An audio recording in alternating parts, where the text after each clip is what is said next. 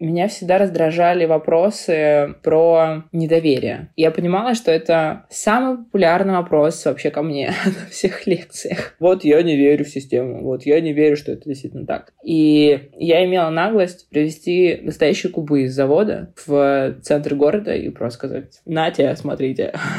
Та-дам, да. Это было классно, потому что многие поняли, что они не просто ответственные, опять же, а имеют э, выбор, имеют осознанный выбор, сортировать или нет. И у них есть возможность не через негатив прийти к этому вопросу, а вообще прийти к этой практике, а понять, что есть что-то и легкое, и оптимизирующее их жизнь в том числе.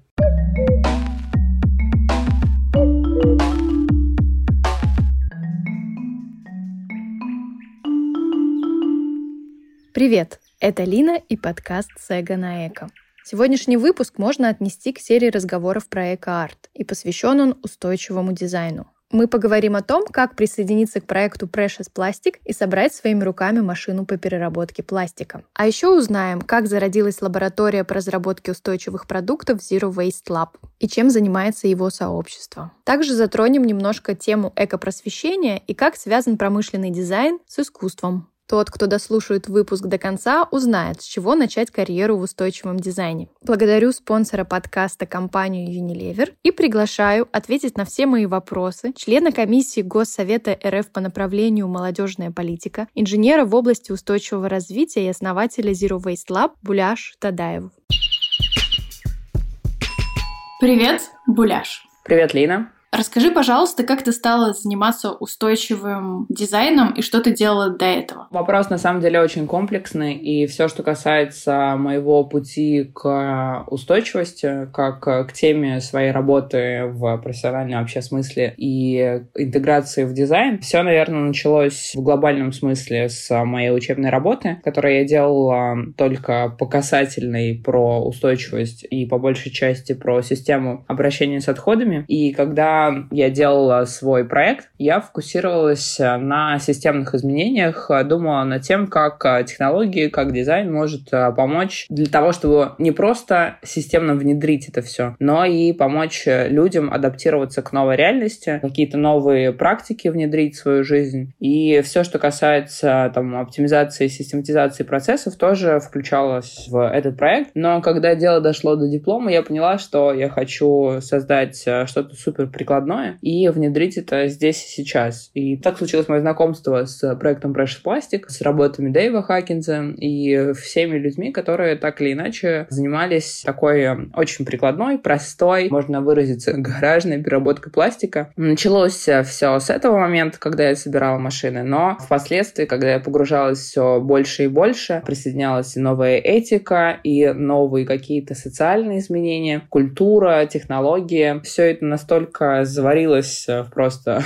какой-то сумасшедший котел из смыслов и значений, что, конечно, я начала исследования в глобальном смысле с устойчивым дизайном и то, как вообще это может адаптироваться к тому, что сейчас есть в нашей жизни. Не только как все начиналось там с переработки пластика, а уже с совершенно другими изменениями, которые должны произойти в нашем обществе. Как могут измениться процессы покупки еды, как может измениться взаимодействие человека с человеком. То есть все вот эти этические вопросы и все, что связано с э, такими социальными изменениями, это тоже стало объектом моих исследований. Вот эта устойчивая часть, прикладная, она связана изначально еще с проектом Precious Plastic, правильно я поняла? Все начиналось с этого, но дальнейшем, как это все переросло и в какие новые смыслы, опять же, это все закрутилось. Сейчас это очень-очень показательно и связано. По большей части даже не связано. Это интересно, потому что я записывала в этом году выпуск с Precious Plastic Georgia. Было бы здорово, если бы ты пояснила, что это за организация Precious Plastic, потому что она наверняка есть э, во многих странах, и, возможно, если человек слушает не только там скажем, в России и в Грузии, и он может заинтересоваться этой темой и узнать, есть ли в его городе представительство. Прош пластик — это открытый проект голландского дизайнера Дэйва Хакинза. Он его делал в Эндховене на последнем курсе в университете тоже. И э, он создал э, четыре сначала машины по переработке. Они супер простые, их можно собрать из отходов, по сути. Но для них отходы — это, конечно, скорее некий гараж с полуразобранными машинами. А для нас отходы — это полигоны. Но, конечно, все, что связано с тем, как проект разросся, он изначально, Дэйв, планировал то, чтобы люди скачивали мануалы, скачивали его чертежи и просто вырезали это все из первых попавшихся вещей. Сейчас Plastic в том или ином виде реализован во многих городах России, в Украине, в Казахстане, из тех, что мне знакомы лично, еще в Великобритании, в Франции. То есть, ну, проект существует э, на всех континентах, но вообще во многих больших городах, в разных формах, в разных масштабах это все реализуется. Питерский проект 99 э, Recycle тоже начинали с Precious пластика. Челябинский проект начинался тоже с Precious пластика. Нижний Новгород тоже подключался. Еще во многих городах есть, в Екатеринбурге сейчас тоже есть ребята, которые делают что-то из переработки. В Одессе есть два Precious пластика сейчас в какой-то тоже разных моментах. И в Москве есть э, куча тоже людей, которые хотят э, так или иначе, да, иметь возможность работать с переработанными отходами. Можно ли это назвать открытым комьюнити? Например, если в моем городе нету Precious Plastic, то я могу сама запросить эти мануалы и организовать это какими-то ну, их, да, их даже силами. не нужно запрашивать нигде. Есть сайт э, Precious Plastic, а сейчас, по-моему, называется One Army, и там можно просто все это скачать и уже начать что-то делать. Для меня была задача сделать это все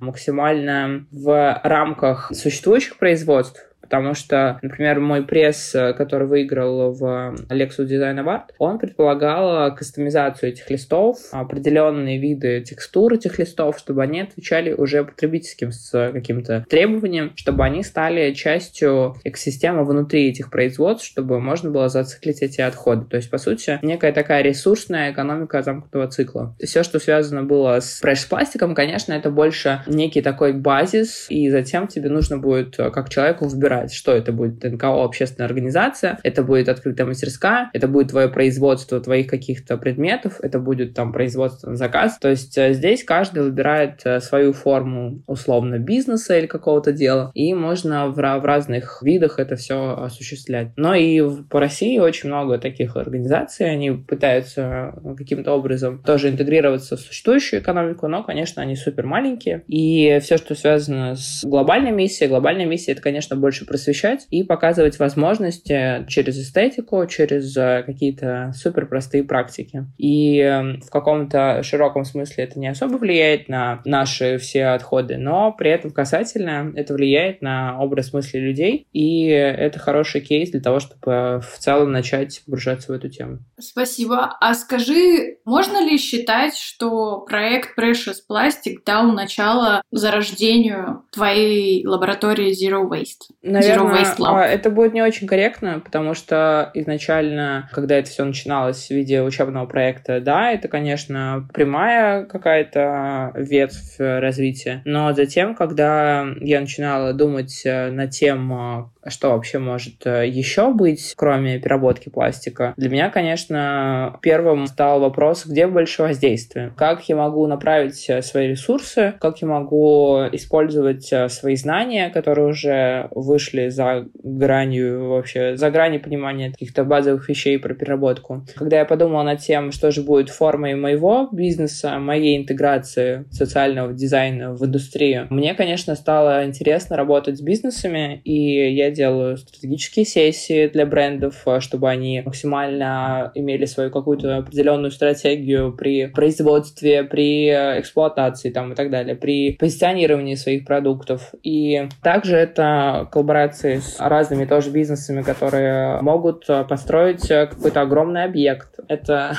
вообще, наверное, новый формат того, как может работать студия дизайна или архитектурная студия или студия публикации арта. Это больше в такую форму ушло, нежели в форму там, мастерской переработки. Да, у нас есть э, свое производство, но при этом мы его используем больше для того, чтобы просто процепировать и затем уже передавать на большие заводы наши заказы. Мы работаем больше как креативный бизнес, нежели э, что-то связанное там с НКО или какая-то такая общественная организация. Мы именно бизнес. Расскажи про команду, кто с тобой работает, кто помогает твоему проекту развиваться. Нас очень много. По сути, это все те люди, которые приходили, уходили, все те люди, которые подключаются под проекты. Сейчас есть определенная команда, которая занимается ведением воркшопов, например. Есть команда менеджеров, есть команда тех людей, которые проектируют, но в основном сейчас там есть какое-то количество людей, которые подключаются и отключаются из-за того, что у нас очень много разнообразных проектов, проектов, и постоянная команда — это человек 15, наверное, которые что-то вместе делают, включая ведущих, но тех людей, которые могут вести мастер-классы, например, наши переработки, их э, человек 40, то есть мы можем человек 40 подключать, чтобы они также полноценно вели мастер-классы, как и все остальные. 40 человек — это довольно большой коллектив, пускай там, допустим, и часть из них не на постоянной основе. Вот интересно, сколько лет существует проект Zero Waste Lab, и это количество, я так понимаю, росло. Вначале была ты одна или кто-то тебе помогал изначально? Ну, изначально была студия вообще, биржа, когда мы собирали это все с двумя продюсерами, Настей и Сашей. И Саша больше ушел в формат своего первого бизнеса с пабликартом, а Настя не могла несколько проектов вести, и тоже в процессе было сложно все это наладить. И биржа появилась слишком рано для своего рынка, рынка. Я это понимала и понимала, что сначала нужно погружать людей вообще в самые-самые основы, потому что, условно, студия дизайна, которая работает э, только в рамках устойчивого дизайна, достаточно новое веяние не только в России, но и вообще в целом в мире. И запрос, и понимание вообще специфики работы совершенно не изучены этим рынком. И мы, как такие тюлени на берегу, пытались э, что-то подвинуть в этой области, оно, конечно, конечно. Это были игры в одни ворота, и она действительно слишком рано появилась для своего сектора. И затем, когда я поняла, что мне не хочется развивать биржу как студию, мне захотелось уйти в формат образования, я взяла грант и провела больше 70 воркшопов совместно как раз с командой по переработке в течение года. Они были бесплатные. И буквально вот последний остался.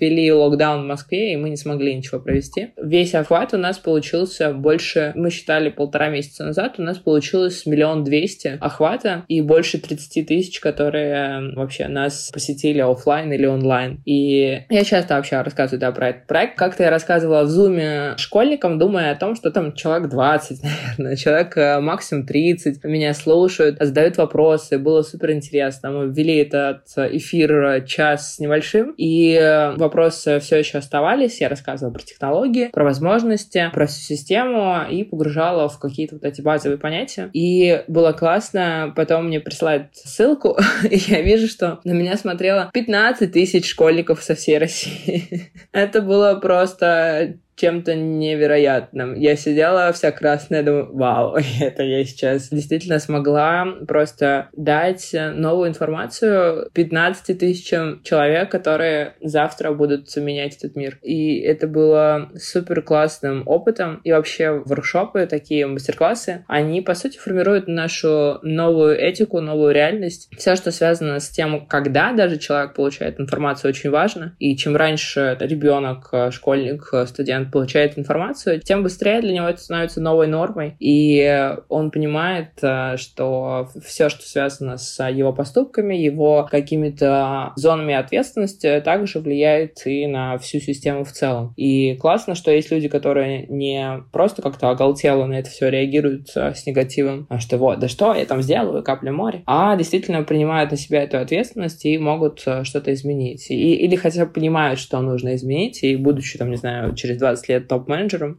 могут изменить что-то в своей компании. Поэтому я безумно горжусь этим проектом и все, что с этим связано. Сейчас мы ищем финансирование на следующий год, потому что я хочу продолжать это все. Но так как э, это достаточно трудоемкое занятие, конечно, нам нужно финансирование. Предыдущее финансирование было от государства? Да, это был государственный проект, э, который раздавал гранты на творческие какие-то инициативы, но там не было ни зарплаты, ничего, там э, только деньги на аренду, часть аренды и часть одной из машин. Поэтому это покрывало какие-то супер-супер базовые какие-то потребности, но все остальное это было на мне, на команде, на тех людях, которые работают и обратно вкладывают все эти деньги в проект. Если мы говорим про людей, есть ощущение, что Zero Waste Lab — это уже какое-то состоявшееся комьюнити. Можно ли к нему присоединиться и как это сделать, если можно? Так как мы фокусируемся на нескольких своих основных продуктах, это услуги для бизнеса в разных формах, конечно, нам нужны новые люди, но если они встраиваются в нашу там, операционную систему, если они встраиваются в наши процессы, бизнес-процессы, если вы там дизайнер мебели, наверное, будет не так интересно, интересно, потому что мы не занимаемся там производством мебели, мы занимаемся скорее производством и проектированием инсталляций, временных или постоянных, и поэтому тут э, вопрос с мебелью, если он возникнет, то там он возникнет раз в два месяца, и иметь человека в штате, который занимается только мебелью, наверное, нет смысла. И так как мы тоже, опять же, не производственники, у нас, по сути, штат проектировщиков э, и э, исполнителей, которые работают именно в формате наших процессов. Сейчас, наверное,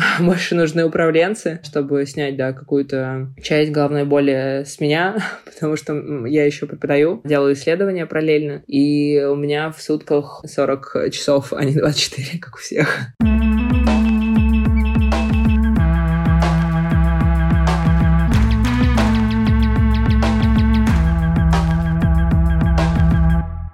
Zero Waste Lab, вот как для меня сейчас, он похож на какой-то живой организм, который зарождался с одной деятельностью, потом трансформировался в более креативную. Есть ли какая-то сформулированная на данный момент миссия у него? Но мы назвались лабораторией по разработке устойчивых продуктов для бизнеса, и, по сути, мы в этой парадигме двигаемся. И наша миссия, конечно, влиять на бизнесы в первую очередь, потому что они являются в России неким драйвером вообще всей этой ситуации, связанной с экологией, с социальными движениями, с этикой. И поэтому мы уклоняемся в сторону этого жесткого экспертного какого-то рынка внутри отрасли, потому что, опять же, очень много людей, которые погружены в тему, очень много людей, которые которые требуют что-то от системы, но очень мало людей, которые могут изменить эту систему и иметь не просто знания о том, как ее изменить, а иметь инструменты для воздействия. И здесь, конечно, мы хотим влиять больше на наши российские компании, влиять на международные бренды, которые представлены в России, и делать это все с максимально большим КПД. То есть, по сути, выполнять те задачи, которые сейчас, по сути, никем не заняты. И если есть какие-то специалисты по устойчивому устойчивому развитию в компаниях, то это люди, которые просто зашиваются в своих э, проектах и не просто видят какие-то краткосрочные спецпроекты, но и должны, по сути, менеджерить всю коммуникацию бренда с аудиторией, всю коммуникацию бренда с брендами. Все это, по сути, просчитывать э, с учетом изменений на рынке, понимать, э, какие новые тенденции есть в этой отрасли. И мы выступаем некими такими помощниками таким людям. И, ну, не только таким. Недавно мы, например, проводили страт-сессию для большой компании, которая имеет несколько брендов. И она представлена в России. И мы готовили это все два с половиной месяца и провели за три часа. И за эти три часа нам были предоставлены отдел R&D, отдел закупок, отдел маркета, UX, UI, полностью все маркет-отделы, PR, агентства, руководящие топ-менеджеры. И это было максимально продуктивно. Мы придумали кучу разных стратегий, придумали вообще в какую сторону двигаться, где будет релевантнее. И, по сути, мы являемся неким таким а, все в одном услугой, потому что мы можем рассказать и про упаковку, потому что мы, по сути, имеем экспертность в переработке, и про разные виды коммуникации, потому что мы дизайнеры, про разного рода спецпроекты, как они влияют на социальную среду, потому что мы художники. И, по сути, это такая совершенно другой угол обзора всей этой ситуации. И я очень долго искала свой язык вообще коммуникации, и я думаю, думаю, что это одна из моих сильных сторон, это как раз иметь экспертность э, в межотраслевую, потому что я могу и с металлургами поговорить, и там с fashion-индустрией. Это все, опять же, с учетом моего опыта, потому что после Строгановки, после проекта с машинами, я пошла учиться в МИСИС, и в МИСИСе уже смотрела на все это с точки зрения металлургии, с точки зрения материаловедения, технологических машин, оборудования, цифровых производств, и еще очень подковалась вообще в технологиях и в науке, и многое для себя тоже открыла. Интересно вообще, что ты про это заговорила. Это звучит, как будто менеджеры по устойчивому развитию — это условные бухгалтера 20 лет назад, а компания вроде Zero Waste Lab — это как э, аудиторы, которые владеют широким спектром знаний и могут э, посмотреть со стороны и как-то проанализировать всю систему, насколько она хорошо работает. Да, да, все верно, потому что, по сути, мы дружим и с отраслью по обращению с отходами, и с государством, потому что я в какой-то степени тоже мини-чиновник. Я пытаюсь какие-то изменения внедрить в молодежную политику, потому что очень мало проектов, э, связанных с этой темой для молодых специалистов, и вообще очень сложно всегда путь устроен у молодых специалистов. Я это знаю по себе, там последние тоже несколько лет, если я понимаю, чем я занимаюсь, то ранее, конечно, это было очень сложно меня был путь от э, художественного колледжа до Строгановки и Строгановки МИСИС. И во всех этих институциях э, было очень мало прикладных каких-то вещей, которые действительно понадобятся в жизни. И мне приходилось скорее брать то, что мне нужно, просто высасывать всю информацию из своих преподавателей. И только так какими-то своими задачами, своими критериями отбирать э, ту информацию, которая мне действительно нужна. По большей части, все, что касается системы образования, конечно, нужно не сколько там менять все, там, убирать, там, рушить, сколько пытаться помочь э, людям вообще понять, э, чем они хотят заниматься, и больше внедрять проектной какой-то деятельности, внедрять э, знания вообще самые базовые про экологию в школах и так далее. И еще нет совершенно проектов от 30 до 35, потому что вот недавно вышел закон о том, что молодежь теперь до 35. Окей, каких-то программ адекватных от 30 до 35 лет вообще никаких нет. Если грантовая система хоть какая-то есть в какой-то форме, то в других отраслях этого вообще нет. Про науку я вообще молчу, это больная моя тема. и все, что с ней связано, этот огромный разрыв между наукой и промышленностью, ну, это последствия нашего выбора предыдущего, и как это влияет сейчас на молодых специалистов, э, это, конечно, очень грустно. Вот ты говорила про историю, когда ты давала лекцию, и оказалось потом, что это на десятки тысяч человек. Так я повесила экопросвещение, и ты этим кейсом гордишься. Есть ли еще какие-то истории успеха или проекты, лаборатории, которые тебе нравятся? Мне вообще, по большей части, все проекты нравятся, потому что так или иначе они воздействуют на людей. И когда, вот, например, один из последних проектов — это инсталляция на неделе креативных индустрий, мне потом девочка девочка просто в директ написала, ой, слушай, классно, я вот начала сортировать. Я не знала, что это действительно очень важно. Я слышала об этом, но, например, не, не думала, что я могу это сделать, что у меня есть такая возможность. И наша инсталляция супер вообще простой идеей, банальной, повлияла на этот выбор. И это круто, когда это какие-то мини-воздействия, которые показывают, что это некий срез тех людей. Мне написала одна девочка, а кто на самом деле там вдохновился и вообще поселил зерно в своей голове, это другой вопрос. Потом еще вот недавно я просто умилялась и тоже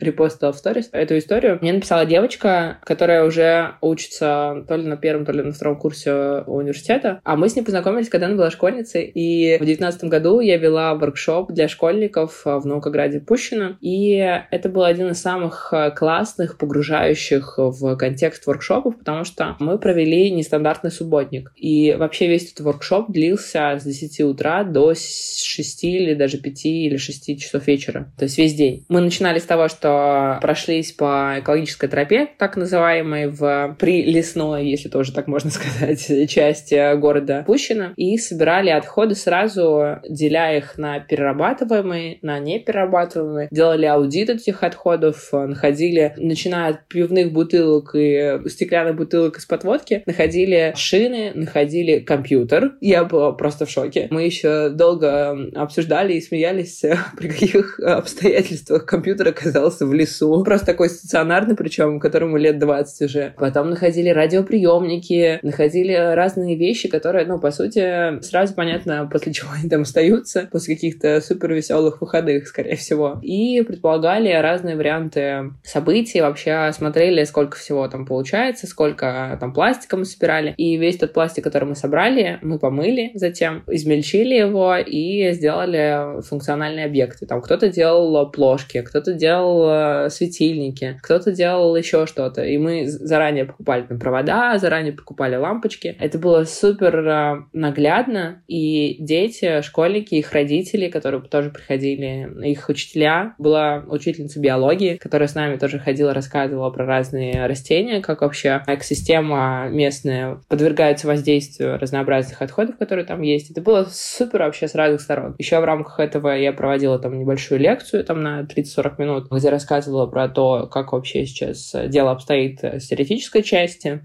И э, девочка, которая сделала плафон, написала, что после этого она кучу раз э, вообще погружалась э, в эту тему. Она написала, что «Здравствуй, вдохновившись встречей тогда с тобой, я с поступлением в академию создала свой эко-волонтерский клуб. И если ты не против, то можно ли провести воркшоп подобную встречу?» Я пишу «Привет, вау, звучит очень круто». И она пишет «Правда, не хочу тебя отвлекать, но ребятам очень понравилась та лампа, которую мы тогда сделали». То есть человек, будучи уже студентом, создал свой клуб в академии, come on. И это один человек, который написал мне, а сколько людей, сколько школьников э, там было и на ВДНХ после коллаборации с Билайном, которые тоже приходили со своими семьями. У нас там даже были дети, которые приходили к нам каждые выходные, такие, о, привет, а мы к вам. И мы такие, о, привет, там уже по имени. Сёма, привет, там, где там твоя сестра? В общем, это было супер классно, такое живое комьюнити, это не только затрагивает творчество в широком понимании, а это действительно влияет на их образ мыслей. Они совершенно теперь по-другому будут относиться к материалам, они по-другому будут относиться к вещам в целом, потому что они видят ценность в этом. Они видят то, что все, что нас окружает, это наша ответственность, и то, что мы делаем, это наш вклад в будущее. И они понимают это на таком супер базовом уровне, им ничего не нужно объяснять, им нужно показать один раз. И вот, пожалуйста, в универе будет эко-волонтерский клуб. И это круто.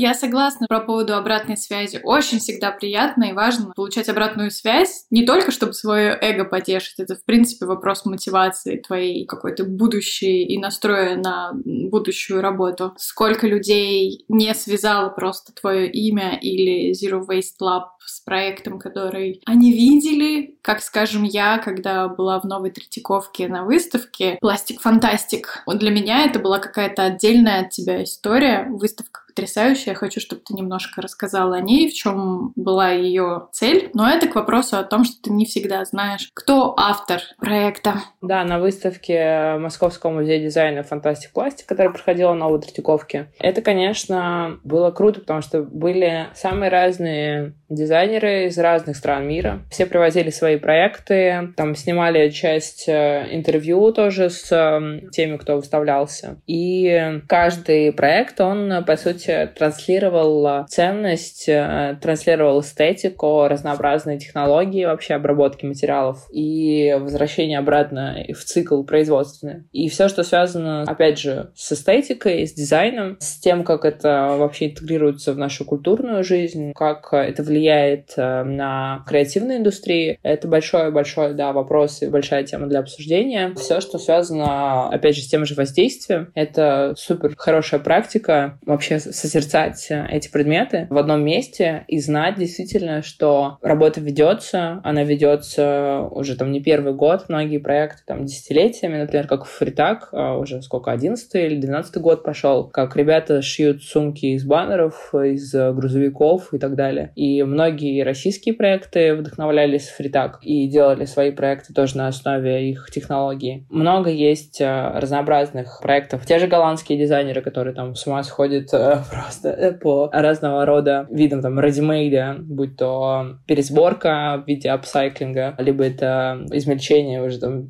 какая-то спрессовка в виде ресайклинга. То есть все, что связано с этой темой, они разные художники, разные дизайнеры с разных сторон это все смотрели. И было классно на кураторских экскурсиях от Ольги Дружининой, от э, Александры Саньковой слышать э, историю создания тех или иных вещей и понимать, что каждый приходит э, к этому по-разному. И кто-то уходит в устойчивый дизайн, как я, например. Кто-то уходит в разнообразные там, технологии обработки вторичных материалов и только там, например, сидят. Это настолько обогащает вообще всю эту ситуацию. Вообще многие российские дизайнеры, увидя работы в Московском музее дизайна на этой выставке, вдохновились, и это было супер классно тоже получать там, какие-то отзывы и вопросы от профессионалов и понимать, что они тоже хотят погрузиться в эту тему, она им интересна, и видеть, как рынок вообще реагирует на эту выставку, как это все вообще было организовано вместе с разными там городами, потому что это же не только в Третьяковке в Москве было, но и в Тобольске, в Дзержинске, в Нижнем Новгороде, в Перми, в Воронеже. Я вот лично ездила в Воронеж и в Пермь со своими лекциями и рассказывала тоже про свои какие-то работы. Было супер классно получать обратную связь и видеть, что и локальные комьюнити в разных регионах тоже хотят подключаться к этой теме, и уже многие из них быстрее Москвы реагируют на какие-то изменения, как Ижевск, например. И это круто. Я хотела вернуться немножко к выставкам, потому что выставка в Третьяковке, она была не единственной, и наверняка еще будут какие-то. Вот э, мне интересно еще спросить тебя про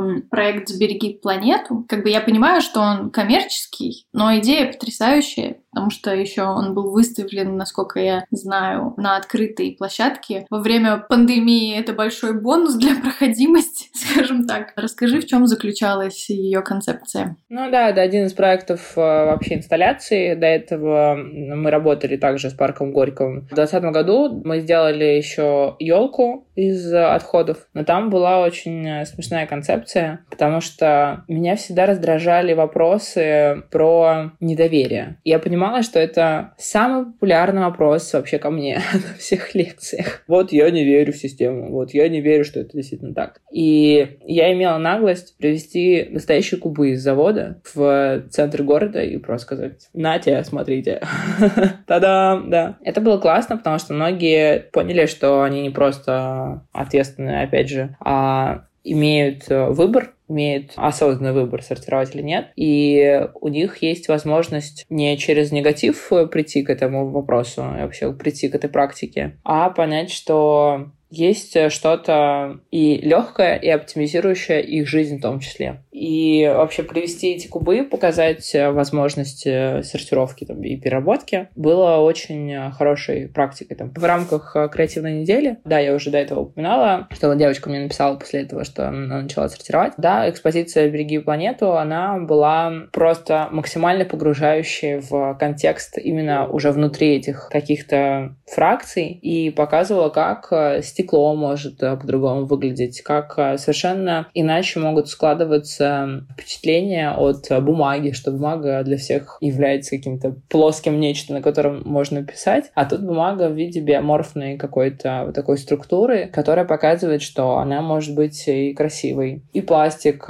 полностью тоже в форме, которую непривычно видеть, в виде терраса и какие-то другие тоже из алюминия тоже какие-то скульптуры, они максимально показывали, что обычные фракции, с которыми мы сталкиваемся каждый день в упаковке, могут э, интегрироваться в искусство, говорить э, на языке искусства и транслировать совершенно разные классные позитивные практики. И это было тоже хорошо. И да, как ты заметила, в период пандемии вообще что-то делать на улице, это классно. И сейчас мы тоже работаем над несколькими проектами инсталляций, которые будут стоять в общественных местах. Инсталляция «Сбереги планету» была до твоей поездки на Милан Design Week. Что ты там увидела, что тебя, может быть, вдохновило и какие идеи ты оттуда привезла? Ну, я делала, да, подробный пост э, топ-10 э, проектов, которые я увидела на Милан Design Week. Конечно, мне очень нравится Dutch Design Week, который проходит в Эндховене, но на две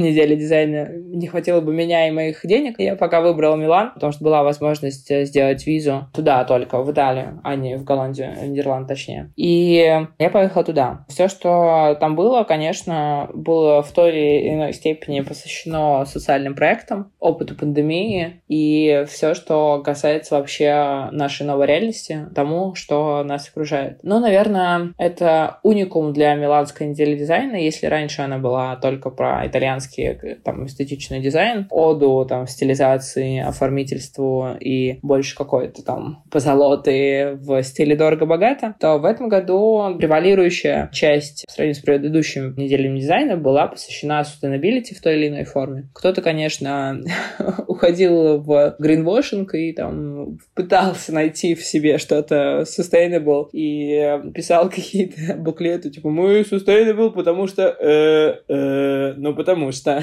но были такие проекты, но были классные проекты, связанные с технологиями. Например, один из э, топ вообще проектов с материалом, который интегрируется в интерьеры и может использоваться для производства и отделочных каких-то материалов, и мебели, который произведен просто каким-то образом. Отходы деревообработки сначала сжигаются, а затем, ну, скорее поджариваются, как мне объяснили, пропитываются эфирными маслами, спрессовываются и получаются очень-очень вкусно пахнущие панели, которые максимальным образом а, вообще затрагивают как тему отходов, так и тему нового отношения с предметами, что предметы могут пахнуть, что предметы могут иметь совершенно другие технологии обработки материалов, что там дерево — это не обязательно там массив или фанера или МДФ, что дерево может совершенно по-другому чувствоваться для человека. И это было классно. Мы там разговаривали с софаундером, и это было очень смешно. Мы пообещали друг другу, что будем амбассадорами проектов друг друга.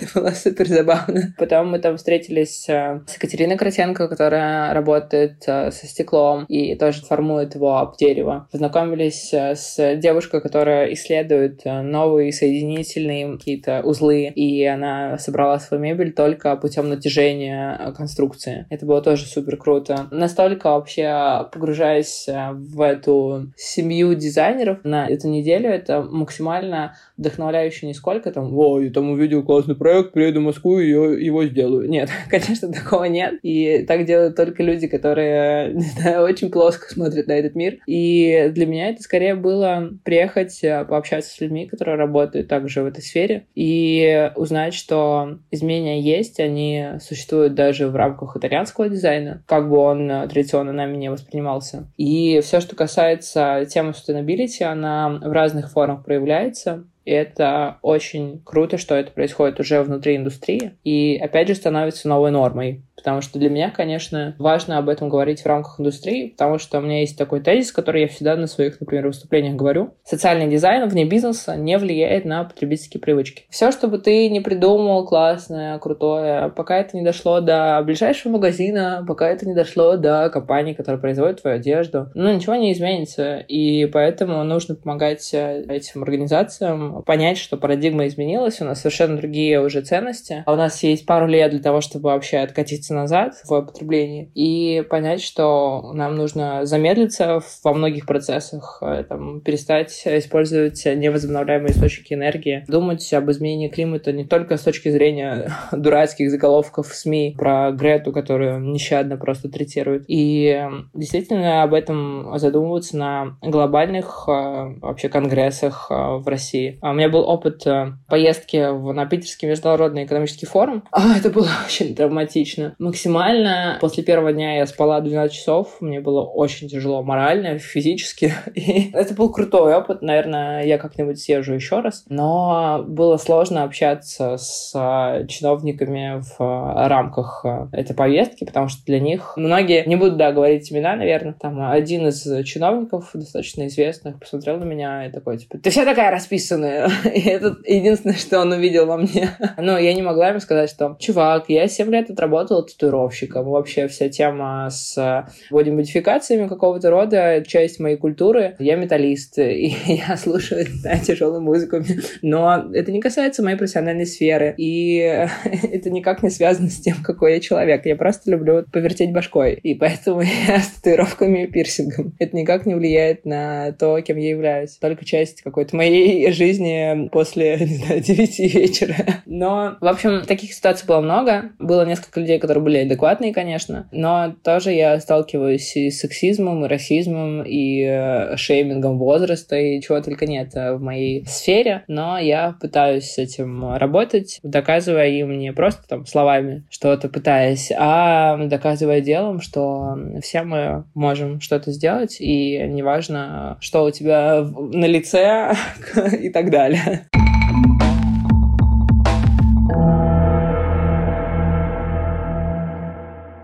Вообще, тема устойчивых профессионалов в тренде и устойчивые дизайнеры в том числе. Что бы ты посоветовала людям, которые хотят заняться этой деятельностью, стать устойчивыми дизайнерами, вот, например? Исследовать. Я посвятила исследованию год до того, как сделать свой проект. И это многое мне дало. Если вы с головой окунетесь сразу в бизнес, вы будете в процессе отработки своих операционных систем думать вообще, зачем вы это делаете, будете выгорать, откатываться назад и думать над тем, что, ой, там, типа, рынок не готов. А это вы не готовы. Это вы не готовы говорить на этом э, релевантном рынку языку. И я в процессе обучения, вообще моего этого диплома первого, я исследовала 5, по-моему, часов или 6 часов в день я уделяла уделяла только research у, ну и какую-то часть времени прикладным исследованиям, типа эксперименты с материалами. И это очень много мне дало. Я брала тоже интервью, но не в формате типа «Хе-хе, мы записываем все», как сейчас, например. А я встречалась с людьми из отрасли, задавала им вопросы, какие-то свои мифы развенчивала, либо наоборот какие-то стереотипы укрепляла. И это тоже очень многое дало. Нетворкинг и все, что связано с тем, чтобы вообще познакомиться с этой темой, это очень важно. И найти свой голос во всей этой системе очень сложно. Понять, что тебе действительно интересно. И мне вот никогда не было интересно иметь а, бренд э, какого-то предмета и штамповать его, потому что это в рамках э, линейной экономики. Ты должен э, кучу всего произвести, да, пусть это будет переработки, но ты кучу всего произведешь. В конечном итоге это те же отходы через какое-то время. И эта твоя переработка, она только на какой-то определенный цикл, такая отсроченная выгода во всей этой ситуации. Все, что связано с твоим голосом, который не будет противоречить твоей натуре, очень важно найти, и если ты хочешь быть э, устойчивым дизайнером или устойчивым менеджером, нужно понять, э, на чем базируются твои э, эти желания, и если они базируются на чем-то типичном, глобальном, что ты можешь там объяснить за 2 секунды, то, значит, надо идти research. Если ты можешь рассказать, как это связано с твоей жизнью, как это встраивается в твой сторителлинг, как это влияет на тебя, как это обогащает тебя, как это обогащает людей вокруг, то ты на правильном пути. То есть здесь, по большей части, даже работает психология, как и в других остальных э, сферах деятельности. Но тут э, важна, конечно, такая ситуация, что это рынок совершенно молодой, не изученный, и э, если ты хочешь посвящать этому много времени, можно там, ну, из прикладных каких-то советов можешь пока не, не увольняться со своей основной работы или делать что-то, чем ты занимался до этого, и плавно переходить, плавно перетекать в новую сферу деятельности.